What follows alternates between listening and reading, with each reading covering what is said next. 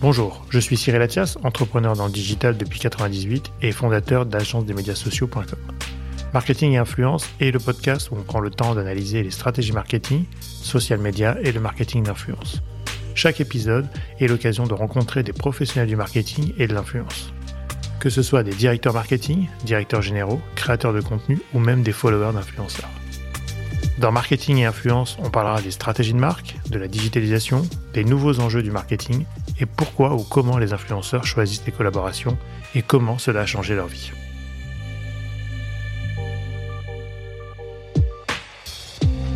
Pour être très concrète, aujourd'hui, on est dans une répartition de nos activités, de nos audiences et de nos revenus très équilibrés. Je dirais un tiers sur la partie médias et revenus publicitaires, un tiers sur ces activités de production qui intègrent euh, nos créateurs, et puis un tiers sur des logiques de distribution.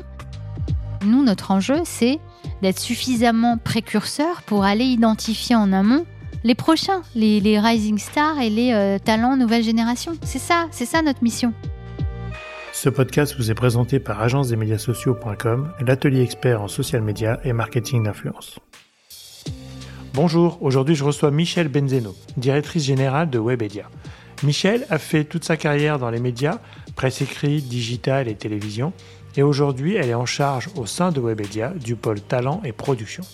Michel nous raconte sa vision de la créateur économie et revient sur les temps forts de l'événement organisé par le groupe, le Creator Show.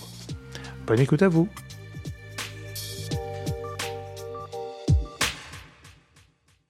Bonjour Michel, comment vas-tu? Bonjour Cyril, très bien. Écoute, je suis ravi de t'accueillir. Est-ce que tu pourrais te présenter pour notre audience, s'il te plaît? Eh bien, je suis euh, Michel Benzeno, j'ai 30 ans d'expérience dans l'univers des médias, des contenus, de la tech et des services, tout ce qui touche de près ou de loin au marketing digital. Et si je devais me définir, je dirais que je suis euh, une développeuse euh, à la fois très créative et business oriented depuis toujours. Je pense que c'est aussi, ça vient aussi de mon éducation et de ma culture. Et euh, tout au long de mon parcours, j'ai intégré, j'ai développé des équipes avec euh, la vocation de transformer et de disrupter, euh, de d'inventer des nouveaux modèles en France et à l'international. Tu es passé par des purs players d'Internet. Complètement. Yahoo. À l'époque Yahoo, par qui était à l'époque le Google de l'Internet. On peut dire ça, s'il t'entendait, il mourrait. non, mais enfin, c'était Yahoo, quoi. C'était le. Une des premiers, un des premiers moteurs de recherche qui était vraiment multi-casquette avec les actualités, avec beaucoup de serviciels derrière. La page d'accueil de euh, Yahoo. Donc, tu as connu cette époque de dot-com et d'Internet, hein, comme moi. Donc, c'était un autre monde. Ça ne rajeunit pas. Et là, ça ne rajeunit pas. C'est la période de Madeleine. Et en même temps, tu as pu passer quand même de pas mal de boîtes. Parce que tu as fait Yahoo. Tu as fait quoi après? J'ai fait Yahoo. Euh, d'abord, euh, j'ai démarré en print, au Figaro quotidien, en jeune chef de publicité. Et toujours en print, ensuite j'ai intégré le groupe Prisma, euh, Vivendi, Bertelsmann euh, plus tard pour euh, accompagner Axel Gans qui lançait VSD en France. On s'en souvient aussi. Ah toujours en print, ensuite j'ai intégré le groupe Express Expansion à l'époque où euh, j'ai rejoint les équipes de Denis Jambard à l'Express. Et finalement, euh, j'ai plutôt, je me suis orientée vers un job qui était à la fois éditeur et, et diversification. Et j'ai rejoint au moment où on a fait l'acquisition du groupe Aguesso le pôle euh, art de vivre, euh, où là tout a commencé puisque euh, on, était propriétaire de nos contenus, qu'on syndiquait à l'international. On n'avait pas de, on n'avait pas de site internet, ce qui paraît fou. Et tout l'enjeu, c'était de développer nos marques déco, donc côté sud, côté est, côté ouest à l'époque, maison française, en syndiquant nos contenus, en créant des, des studios euh, pour produire des contenus numérisés, développer des licences euh, de meubles, euh, décoration avec des distributeurs et puis nous vendre à l'international. Donc tout a commencé là. Donc l'édition, l'édition, syndication qui était un gros sujet à l'époque parce qu'on avait beaucoup de contenus qu'il fallait diffuser. Voilà, la, la numérisation des contenus, l'international, le licensing et bon, je n'ai pas réussi à convaincre à l'époque les dirigeants. Et euh, c'est là où euh, j'ai fait, euh, j'ai réorienté ma carrière en intégrant un pur player et pas des moindres à l'époque, puisque c'est en effet Yahoo qui était, je dirais à l'époque, la marque préférée des voilà, à la fois des audiences, des agences du moment, on, est, on était extrêmement novateurs pour le coup, et j'ai intégré un studio pour développer ce qu'on appelait à l'époque le native advertising. C'était vraiment le tout début. On était tout seul d'ailleurs. Euh, donc montée en puissance de ce studio qui euh, ensuite est devenu un studio européen. Et c'est là où j'ai fait, euh, je dirais, mon, ma propre culture du digital et de façon très accélérée. Venant du print, ça n'était pas évident. Mais à la fin, ça reste une histoire de contenu, de création, de créativité. Donc suite logique quand même avec ton parcours chez Webedia, qui on va le voir après est un, un monstre du contenu au sens large. On peut, dire, ça, comme ça. On peut dire ça comme ça. Et, entre Yahoo et, euh, et, Webedia, il y a eu M6. Dans le prolongement, finalement, le print, ensuite le pure player digital, et puis la télé qui reste. Euh, j'avais très envie d'intégrer euh, et, de, comprendre comment on pouvait accélérer la convergence entre le monde de l'audiovisuel et du digital. Donc, j'ai rejoint les équipes d'M6 pour euh, justement accompagner, créer une structure digitale en complément des, studios et des structures audiovisuelles qui existaient. Et j'y suis restée deux ans et ensuite Webedia. Euh, Webedia est arrivé. Et Webedia est arrivé. Donc là, il y a eu la convergence de tous tes univers, euh, print, digital, marque forte. Il y en a pas mal. Ouais. et aujourd'hui, tu fais partie de Webedia. Ça fait combien de temps chez Webedia? Ça fait huit ans. Huit ans. Donc c'est toute une vie. Presque, ça compte fois 14 chez Webedia. c'est ça. Euh. Et alors, raconte-nous un petit peu, qu'est-ce que tu fais chez Webedia, précisément? Parce qu'on connaît ton poste, mais euh, quelle est ta mission, si, tu en as qu'une seule? Alors, euh, c'est vrai qu'en arrivant chez Webedia, de par mon parcours et mon histoire, ça, ça, résonnait bien avec le fait que j'avais développé une expertise sur le digital, mais avec un positionnement de transformation, de transformation et de création euh, de nouveaux business models, ne partant de rien. Et c'est vrai qu'en intégrant Webedia, qui à l'époque était euh, une ruche euh, d'entrepreneurs à la conquête du monde, ça réconciliait tout ce que je suis profondément, c'est-à-dire embarquer des, aventuriers de l'entrepreneuriat, transformer, créer de, la, de la valeur commune. Euh, et donc j'y suis arrivée au départ. Donc euh, quand j'ai intégré Webedia en 2015, euh, on a eu la chance de, de, c'était au moment où Fimalac et donc Marc Ladrier de la Charrière et Véronique Morali venaient d'acquérir 100% de, de, Webedia. Voilà, avec Cédric Siré qui a fondé qui a fondé Webedia. Comment peux-tu nous présenter aujourd'hui le groupe Webedia? Moi, j'ai connu le groupe à l'époque, c'était une régie, un éditeur, une agence. Quel est aujourd'hui, quels sont aujourd'hui les métiers du groupe? Alors, si on devait euh, définir Webedia, je pense que c'est intéressant pour ton audience de revenir sur euh, les différentes étapes de notre mmh. cycle de vie. Et c'est vrai que tu le dis, hein, on a originellement euh, lancé Webedia avec un premier cycle qui a consisté à devenir un, un éditeur leader sur le digital et notamment sur les thématiques du divertissement alors on les connaît, hein, mais on peut les, on peut les citer le cinéma avec Allociné, le jeu vidéo, mm. euh, le food, le lifestyle, la santé, l'éducation, etc., etc. Et donc tout notre enjeu, ça a été euh, de développer des marques médias euh, incontestées et iconiques, dans, dans, qui, qui, qui, finalement rassemblent tous les points de passion des gens. Et on l'a fait en France et à l'international pour devenir un éditeur leader dans l'univers du divertissement, parce que c'est aujourd'hui 60 marques médias à l'international. On a l'équivalent d'Allociné en Espagne, au Brésil, euh, de jeuxvideo.com en France, en Allemagne. Et donc, poursuivre le mouvement aussi du déploiement des audiences euh, en premier lieu euh, nos sites, on a aussi déporté de nous toutes nos communautés sur les plateformes sociales et réseaux sociaux avec aujourd'hui plus de 200 millions de, fans, des communautés très fortes, très engagées dans le monde entier. Et aujourd'hui, on est présent dans une quinzaine de pays et L'international représente 60% de nos audiences et plus de la moitié de nos revenus. Donc ça, ça a été une première étape qu'on a menée et qui reste une part euh, très importante et très structurante chez Webedia, à la fois en termes d'audience, de revenus et de positionnement. Puis ensuite, on a euh, passé une étape assez stratégique en 2017 en investissant plutôt dans l'univers de la créateurs économie et en accompagnant les plus grands créateurs du moment, les pionniers comme on les appelait à l'époque. Donc d'abord YouTube, on s'est rapproché euh, de euh, Cyprien, Norman, Squeezie, Natou, qui ont inventé euh, la grammaire de YouTube à l'époque. Et on a décidé de, s'associer à eux pour créer une agence de talent, spécifiquement sur un modèle exclusif. On reviendra là-dessus. Et donc, grâce à eux, on a appris cette nouvelle grammaire qui était YouTube à l'époque. On a fait notre révolution de la vidéo et surtout, on a commencé a touché du doigt le métier de producteur en créant des studios pour pouvoir accueillir ces créateurs, des studios, un certain nombre d'infras, pour euh, aussi les aider à sophistiquer leur production, puisqu'ils produisaient quand même dans leur chambre hein, à l'époque, sur des formats très authentiques. Et donc, on a contribué à, l'émancipation créative de, ces créateurs, et ça a été le début de notre positionnement euh, sur, sur, auprès des, des, des, des, talents, des créateurs dans l'influence marketing.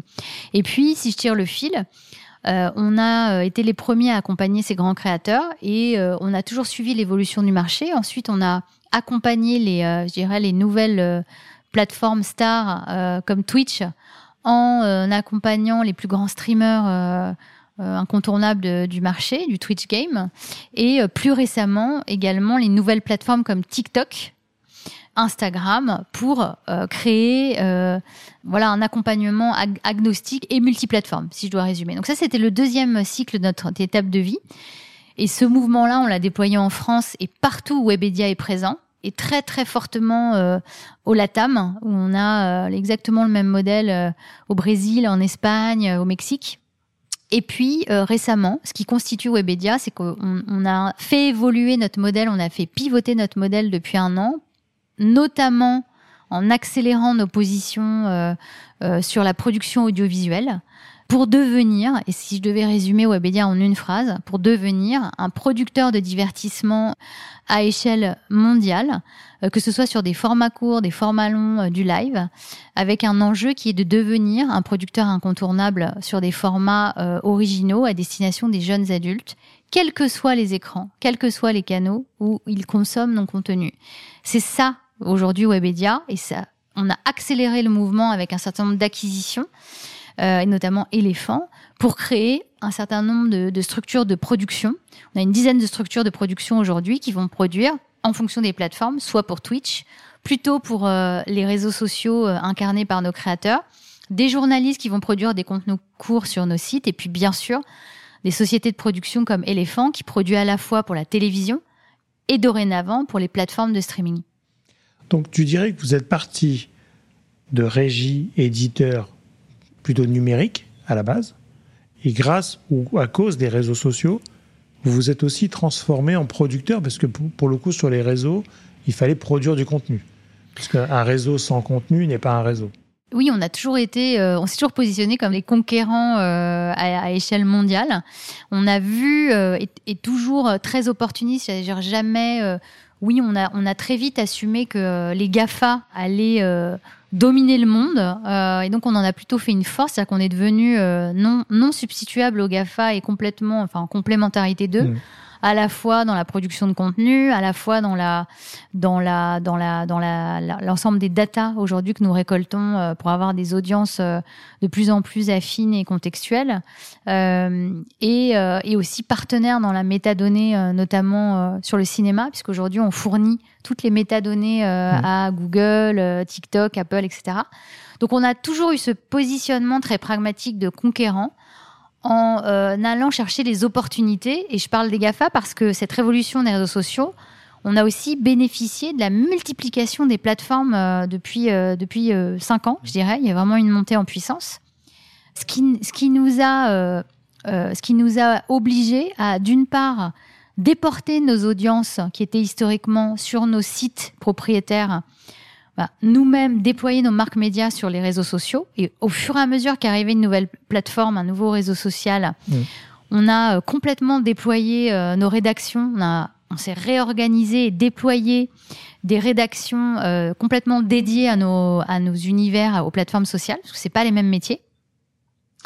Euh, et en faisant même évoluer euh, le métier de, rédacteur en chef, euh, le rédacteur en chef de jeuxvideo.com aujourd'hui, bah, il est devenu producteur parce qu'il ne produit pas que sur son site.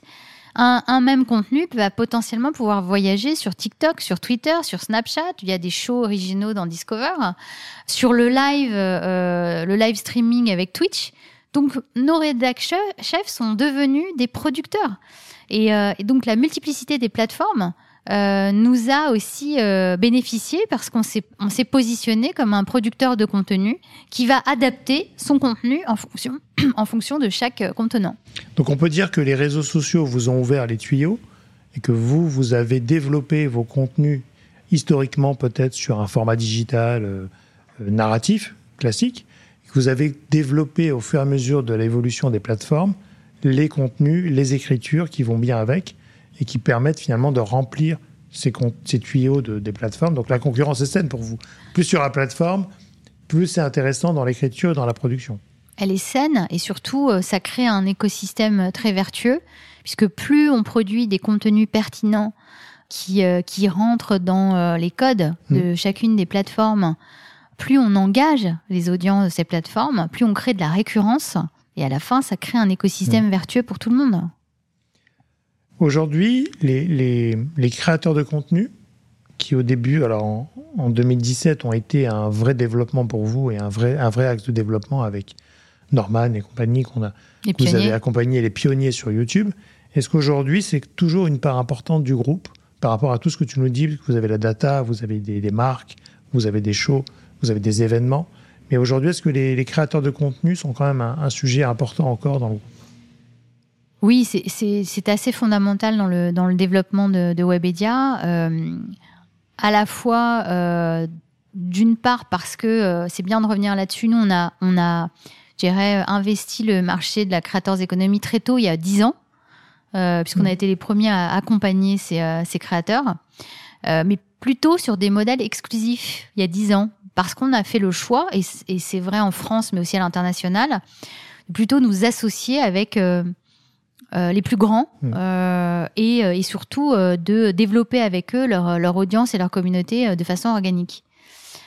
En dix ans, le marché de la créateurs économie est devenu mûr et surtout s'est professionnalisé et comme on a toujours été en avance de phase et on a anticipé ces mouvements, on se rend compte aussi que, je, parlais du métier de producteur, finalement tout converge parce que ces créateurs aujourd'hui, ils ont la volonté eux-mêmes de rentrer dans une économie de format mhm. et de devenir producteurs. Quand on regarde ce que, ce que l'on fait avec, euh, je prends l'exemple de, de ce que l'on fait sur Twitch avec Domingo, qui, est, qui fait partie des, des, des, euh, des plus grands streamers euh, sur Twitch en France.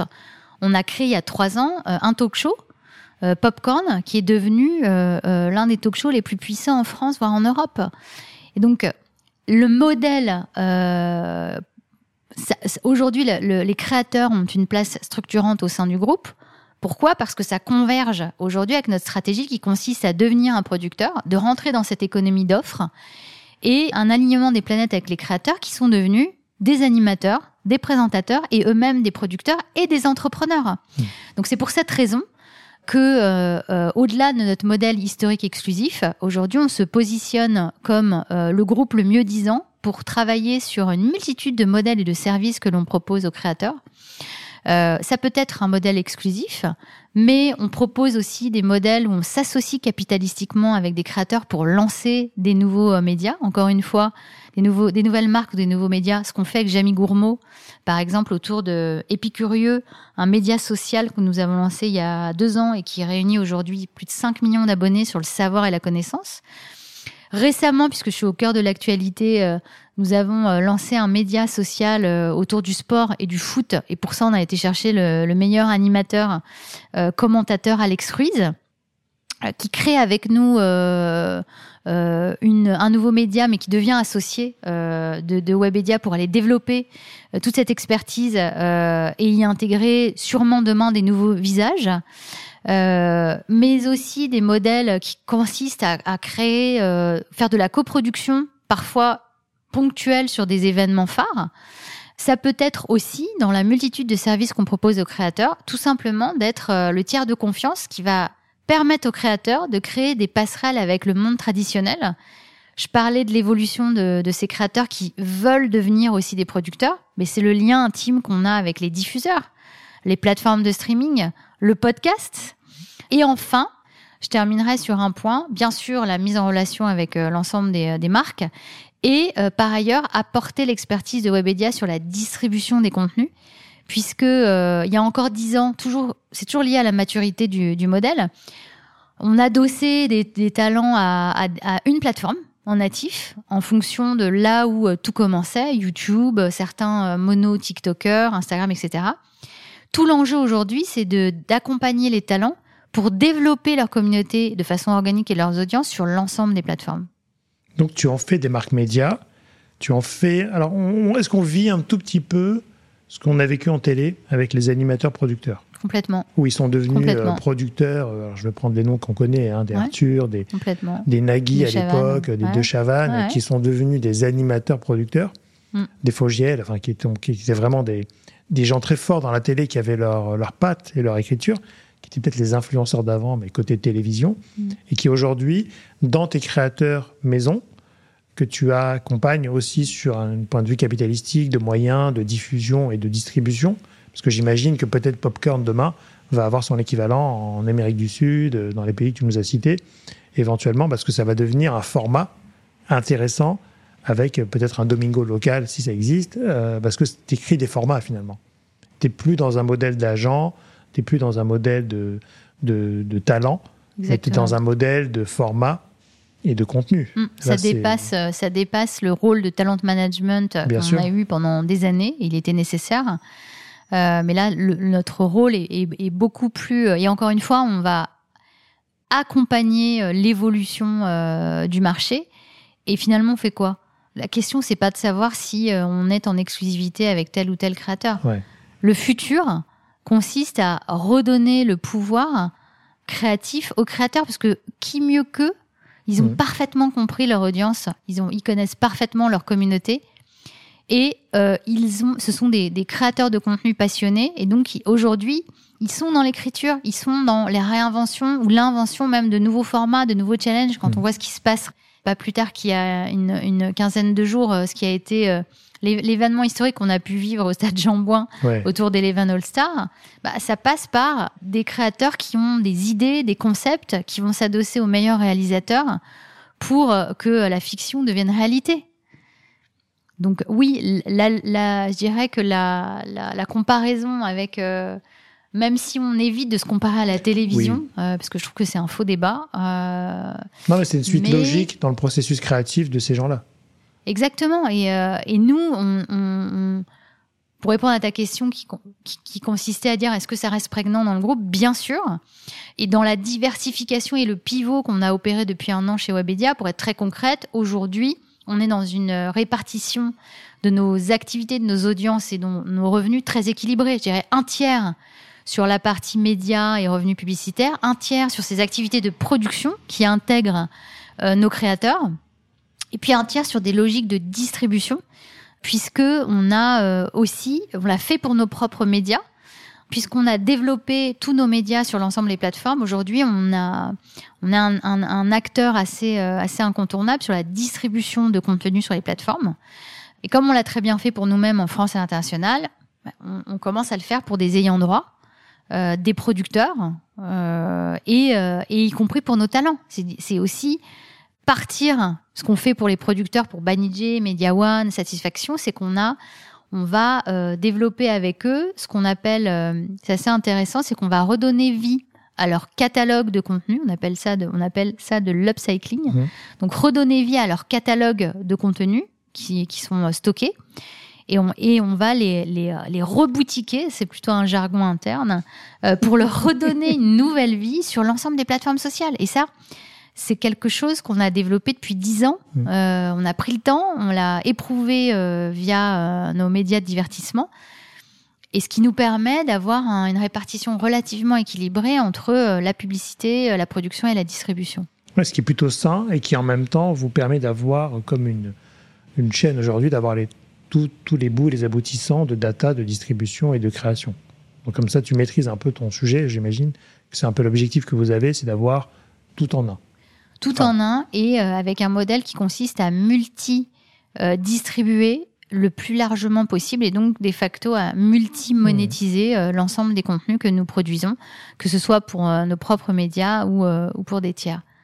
Et, et, finalement, je dirais, pour, pour conclure pour ce changement de modèle, hier encore, on était un producteur de contenu, un éditeur, dont euh, l'enjeu était de, conceptualiser, produire et diffuser nos contenus sur nos assets propriétaires, sur nos mhm. médias propriétaires. Aujourd'hui, au fond, notre croissance, elle est quasi limitée puisque par essence, notre enjeu, c'est de, produire et distribuer le plus largement possible en dehors de Webedia.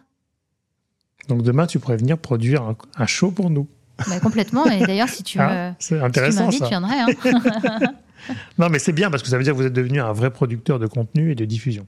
Ce qui Exactement. aujourd'hui euh, est plus compliqué finalement, c'est de diffuser et de produire. Ouais. Donc c'est c'est ça qui est intéressant.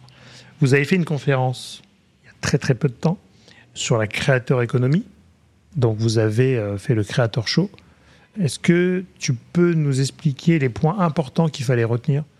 De cette conférence et des orientations que vous avez prises à ce moment-là Alors d'abord, on a euh, euh, produit euh, ce Creators Show pour expliquer à tous nos partenaires, à la fois les diffuseurs, les plateformes de streaming, nos, clients qui nous accompagnent depuis toujours, pour illustrer ce que j'ai raconté, c'est-à-dire on- on- je constate tous les jours qu'il y a encore un décalage entre euh, la perception de nos partenaires qui sont encore sur ces modèles euh, d'exclusivité.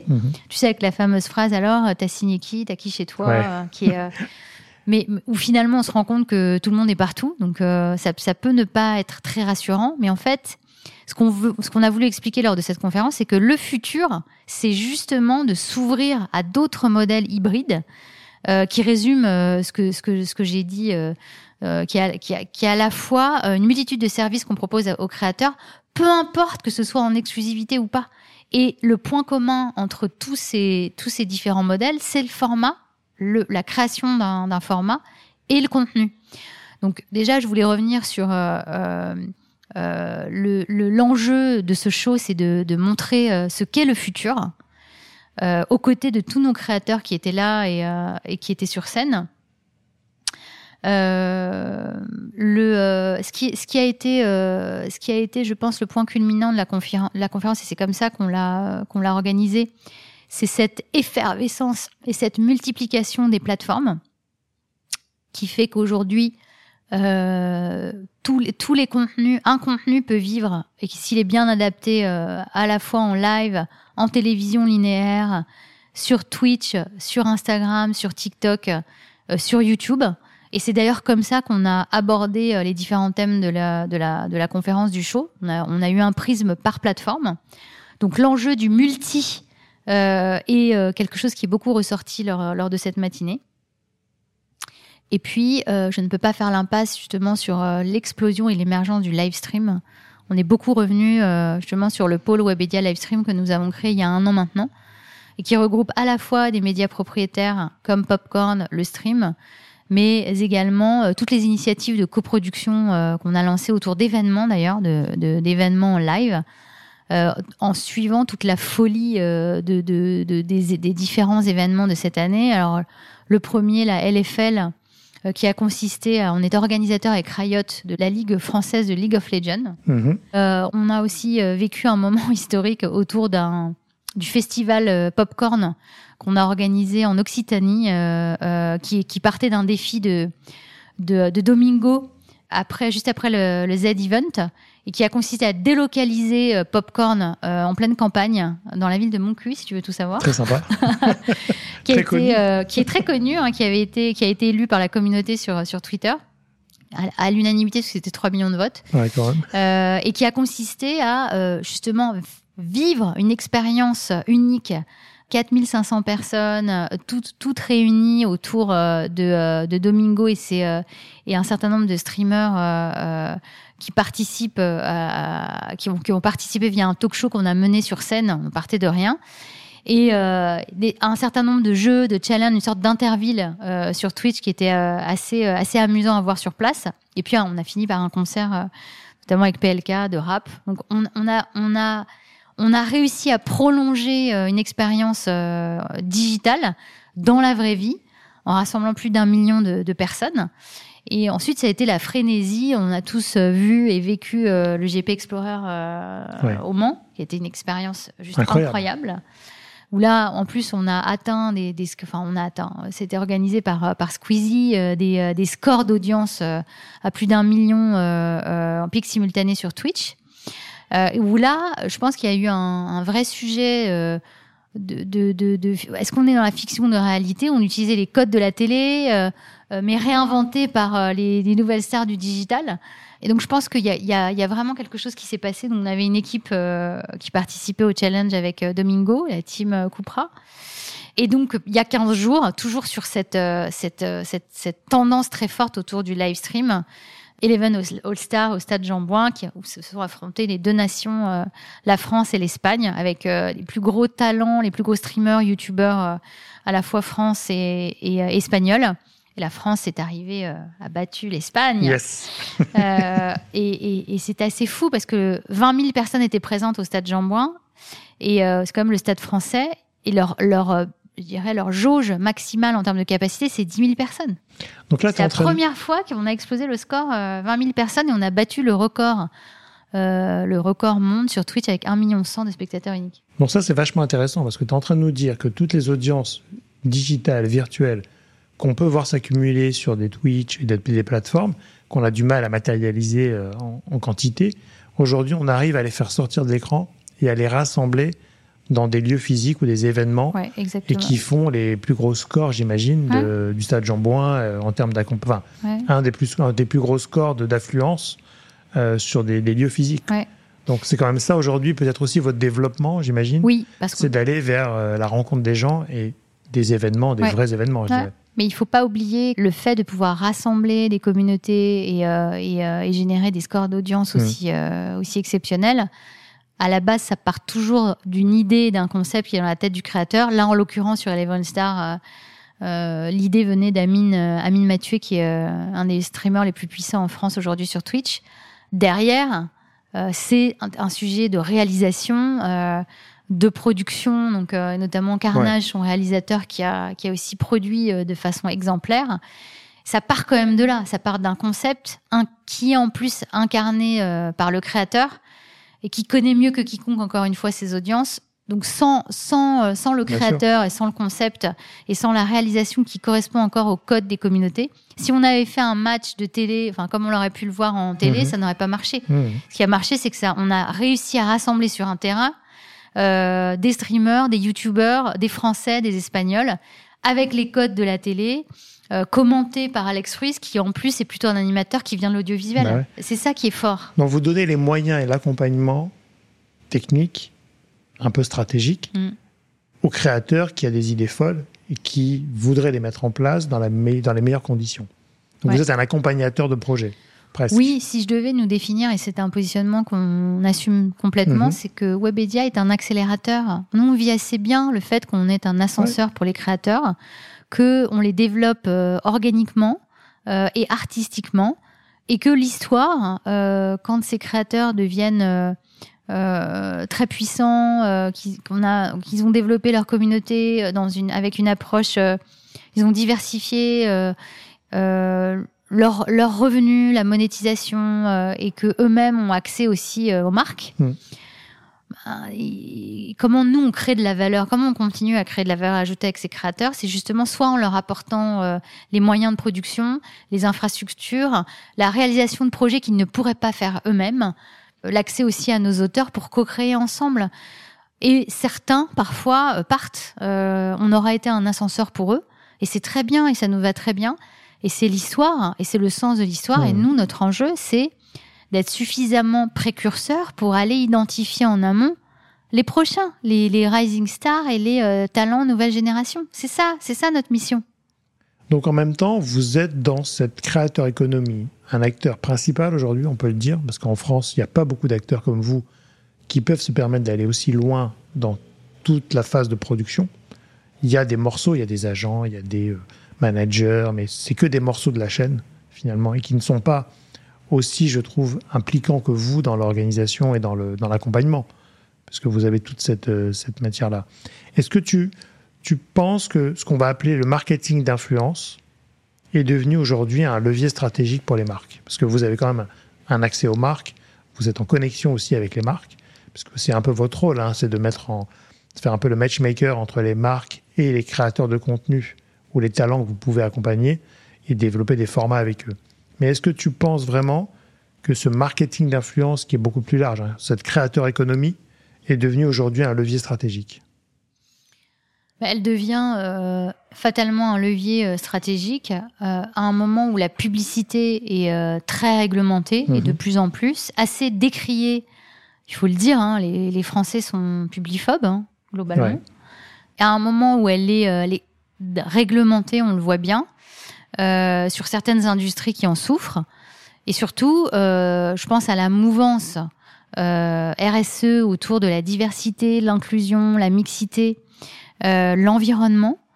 Aujourd'hui, aucune marque ne peut faire l'impasse sur, ses, sur ses combats et, et, ses missions.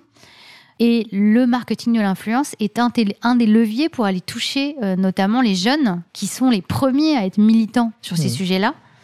Et aujourd'hui, la brand, equity ou la brand utilité euh, d'une d'une marque, euh, si, les marques ne prennent pas conscience qu'elles doivent anticiper et travailler euh, leur, utilité, leur positionnement et leur valeur, demain, elles ont un risque à ne plus renouveler leur, euh, leur, portefeuille de consommateurs. Et surtout, euh, les jeunes étant extrêmement prescripteurs, si euh, elle ne, elle ne, n'arrive pas à convaincre les jeunes qui désertent en plus euh, majoritairement la télé aujourd'hui, bah, elles vont se retrouver euh, malheureusement mmh. face à une défiance et partagée entre leur cœur de, de je dirais leur cœur de consommateur historique et puis les nouveaux, les nouvelles générations. Et donc pour moi, elles ne peuvent pas faire l'impasse sur ces leviers liés à l'influence marketing parce que ce sont devenus les nouveaux gourous, si je puis dire, les prescripteurs, à partir du moment où elles sont en phase avec la marque, ses valeurs. Euh, et je vais même aller plus loin. On a certains créateurs qui refusent de travailler avec certaines marques parce qu'elles ne cochent pas ces cases. Elles eh nous posent de plus en plus de questions sur l'éthique, l'engagement, le positionnement euh, lié à, à, l'environnement, euh, l'inclusion, la diversité. Et donc nous, on a certains créateurs aujourd'hui qui, euh, qui euh, qui refusent de travailler avec certaines marques parce qu'elles n'ont pas euh, anticipé ces mouvements. Alors, je confirme assez ce que tu viens de dire parce qu'on a reçu ici Nicolas Bory, qui est ex-directeur marketing de Kellogg's, et donc qui est sponsor de, Popcorn, et qui nous a exactement expliqué quelles étaient les, les raisons pour la marque d'aller vers un format euh, donc Twitch, streamer, jeux vidéo, et d'être le sponsor de l'émission. Donc effectivement, il m'a dit, euh, je vais là où sont mes cibles. Hmm. Et mes cibles étaient sur Domingo, en tout cas sur, euh, sur son show. Et ils ont des chiffres internes qui, qui étaient plutôt très intéressants. Et effectivement, c'est une ouverture d'esprit, je pense, de la part des marques aussi, de vouloir aller vers des mondes un peu inconnus, entre guillemets, euh, sur lesquels elles peuvent investir pour le, pour le futur, parce que c'est obligatoire. Oui, je pense qu'au-delà de la cible, il y a aussi un enjeu réputationnel. C'est-à-dire que euh, si ces marques sont adoubées par euh, les, nouveaux talents euh, de demain qui sont prescripteurs, hmm. il y a un transfert de valeur évident sur euh, la société d'aujourd'hui. Sur les, marques sont devenues, elles ont des raisons d'être, ce sont des entreprises à mission, et elles ont aussi une responsabilité. Alors je dis pas qu'on doit tout leur déléguer, hein. elles sont pas seules responsables. mais elles ont aussi un rôle à jouer dans l'évolution du monde dans lequel, dans lequel on vit. Il y a un rôle sociétal évident. Et je, pense que les créateurs sont un trait d'union intéressant entre euh, justement les marques et, euh, et, ce nouveau monde. Ouais. Et alors aujourd'hui, alors vous avez été agent, vous avez été euh, talent manager, etc. Comment aujourd'hui tu vois ce marché entre guillemets des agences d'influenceurs? Parce qu'il y en a quand même pas mal qui naissent hein, de, de, jour en jour. Post-Covid, ça a explosé. Ouais. Des gens qui viennent pas forcément du milieu d'ailleurs. Ouais. qui ont monté des genres de labels, d'agences d'influence. Ouais, je pense que l'évolution dont je parlais, euh, qui consiste à, suivre euh, les créateurs qui deviennent aussi indépendants, entrepreneurs, producteurs, va écrémer naturellement le marché des agences d'influence. Mhm. Euh, parce que, un, nous, on est très très vigilants, et ça n'a pas été toujours le cas par le passé, sur discours de transparence vis-à-vis de nos créateurs qu'on considère comme des entrepreneurs. Mhm. et, malheureusement, ce qui a fait ce qui a fait la mauvaise réputation de certaines agences, c'est qu'on a la suspicion de pas de transparence, notamment dans le partage des valeurs. Nous, c'est fondamental dans la relation qu'on a aujourd'hui avec tous nos créateurs.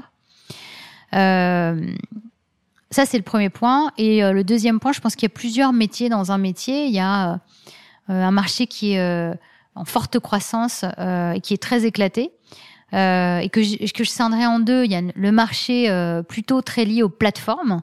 Donc c'est toutes, toutes ces, ces, agences qui se sont plutôt lancées sur, que je trouve remarquable d'ailleurs, sur l'intégration et la diffusion de campagnes au volume basées sur des KPI d'efficacité, de ciblage, de sourcing. Et c'est devenu euh, un sujet technologique même de back-office où euh, on donne accès à ces outils en SaaS euh, à un certain nombre de marques. Et je, pense que ça fait beaucoup de bien à la profession parce que ça labellise et rend efficient l'influence marketing via des KPI et du ROI. Et ça, c'est très bien.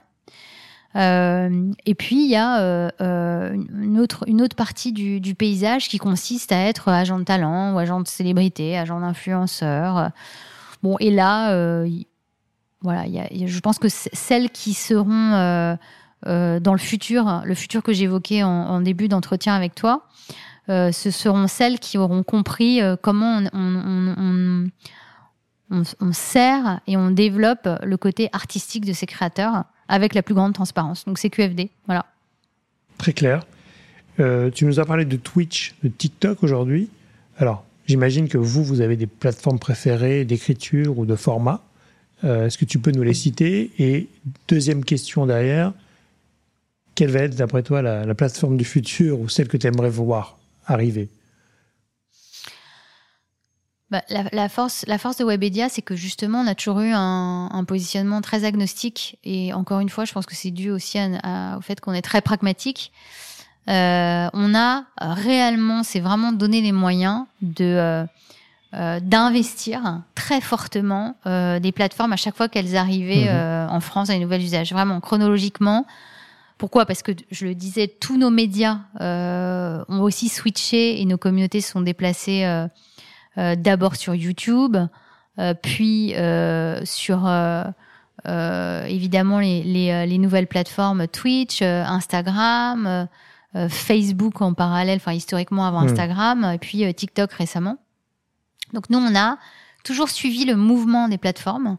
Euh, et, et au-delà de suivre, je le disais, c'est investir dans des nouveaux métiers, euh, recruter des social media managers, des motion designers pour produire du contenu de qualité et surtout du contenu adapté aux plateformes qui génère de l'audience et qu'on peut monétiser. Il n'y a pas beaucoup de groupes qui sont capables d'allier les trois. C'est, produire du contenu massivement, c'est notre métier, mais faire en sorte qu'on génère de l'audience, de l'engagement dans les guidelines, en plus des, euh, de chacune des plateformes qui sont très spécifiques, ça demande un investissement colossal euh, et, euh, et, surtout euh, une, une, évolution des métiers, voilà, des métiers traditionnels qui consistent à être rédac chef d'un site et puis publier son contenu, sa volumétrie de contenu par jour sur son mhm. site.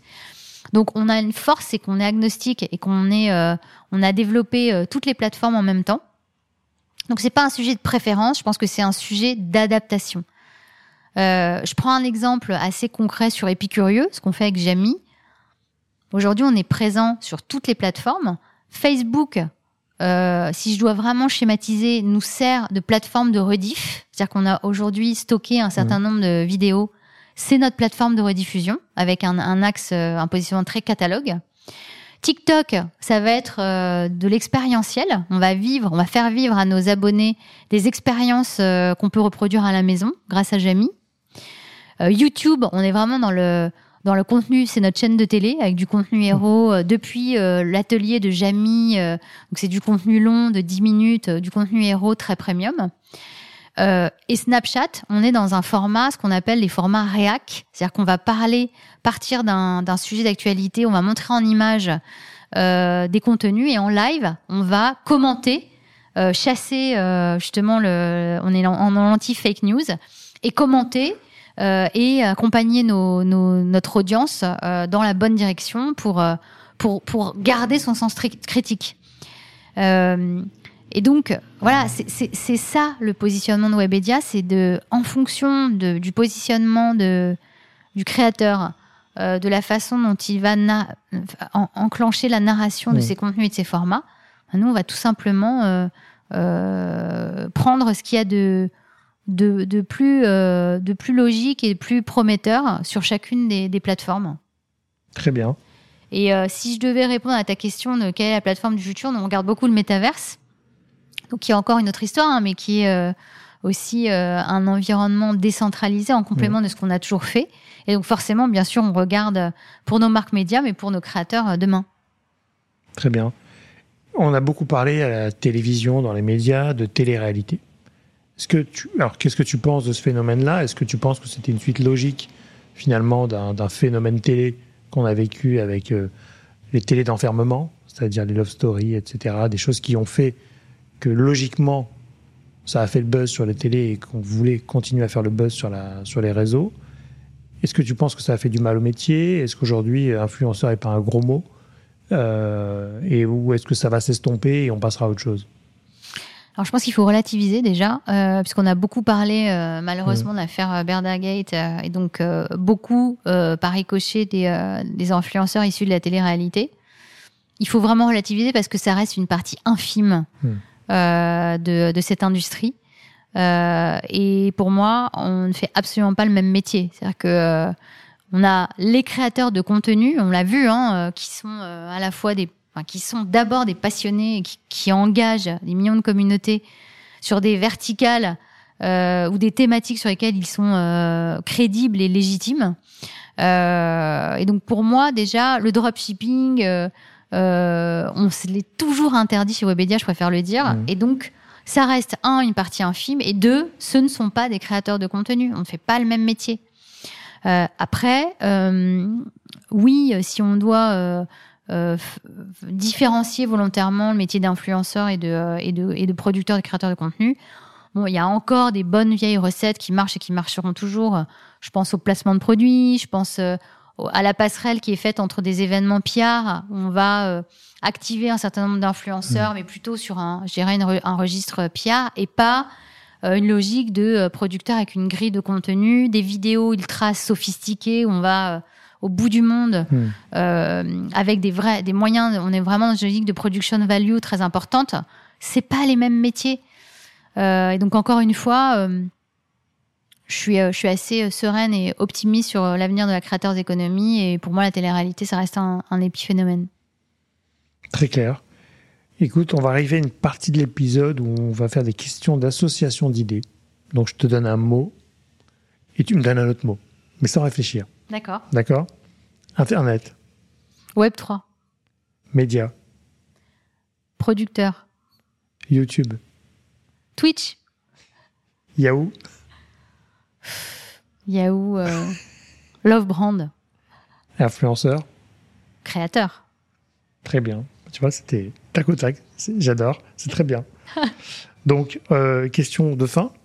Euh, est-ce que tu peux nous parler des prochains projets? Alors, le Creator Show, on, a vu pas mal de, sujets, mais est-ce qu'il y a un prochain projet qui arrive là, qu'il ne faut pas louper euh, bientôt sur, sur l'ensemble des plateformes?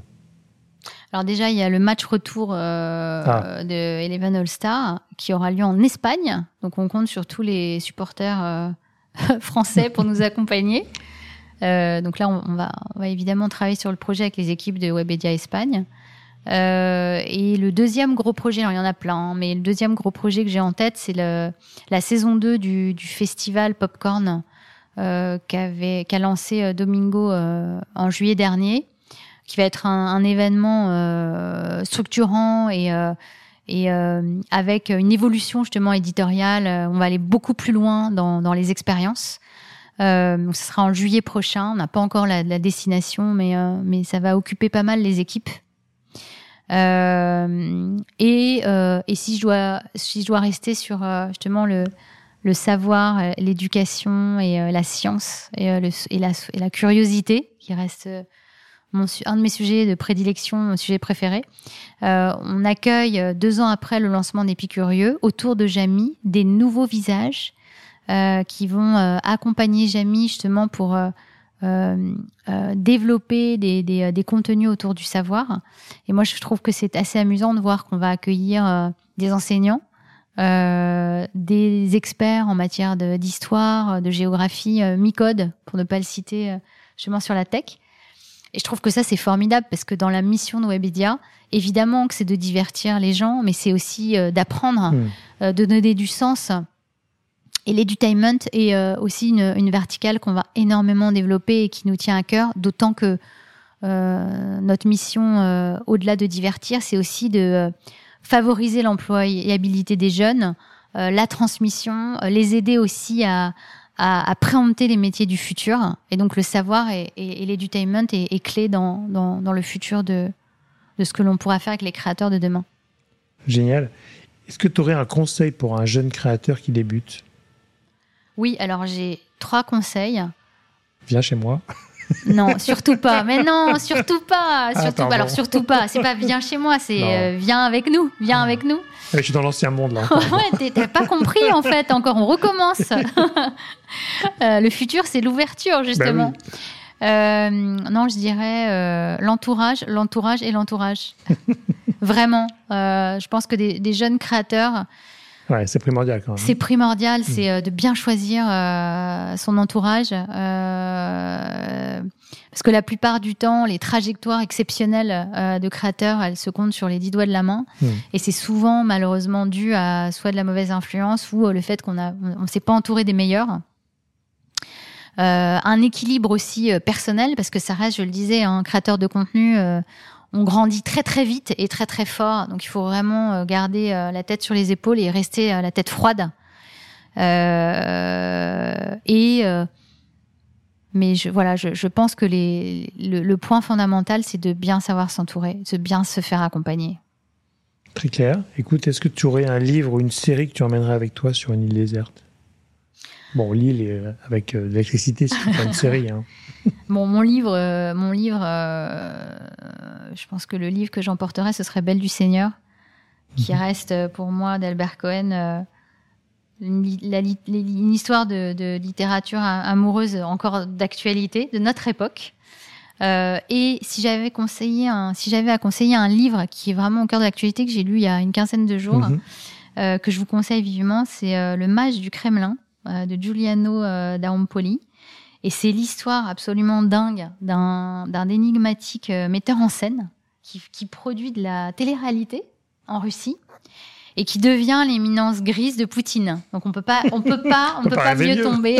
Et donc c'est devenu une légende. Euh, personne ne savait vraiment euh, rentrer dans le, les, les, coulisses de, de, cette éminence grise.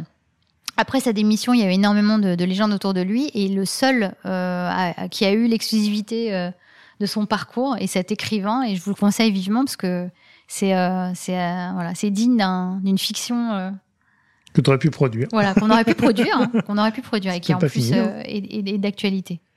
Et alors dernière question, est-ce que tu aurais une personne à me recommander pour venir derrière ce micro? Une, personnalité, un créateur de contenu. Quelqu'un euh, d'intéressant que tu trouves. Euh, bah, je vais passer la main à, Domingo. Bah oui, ce que je me disais, hein, deux fois qu'on me le euh, conseille. Hein. absolument alors il faut vraiment que tu le reçoives. qui est voilà, qui résume, qui est vraiment le trait d'union entre tout ce que j'ai raconté. C'est un entrepreneur. il a 26 ans. il a commencé à faire du jeu vidéo dans sa chambre.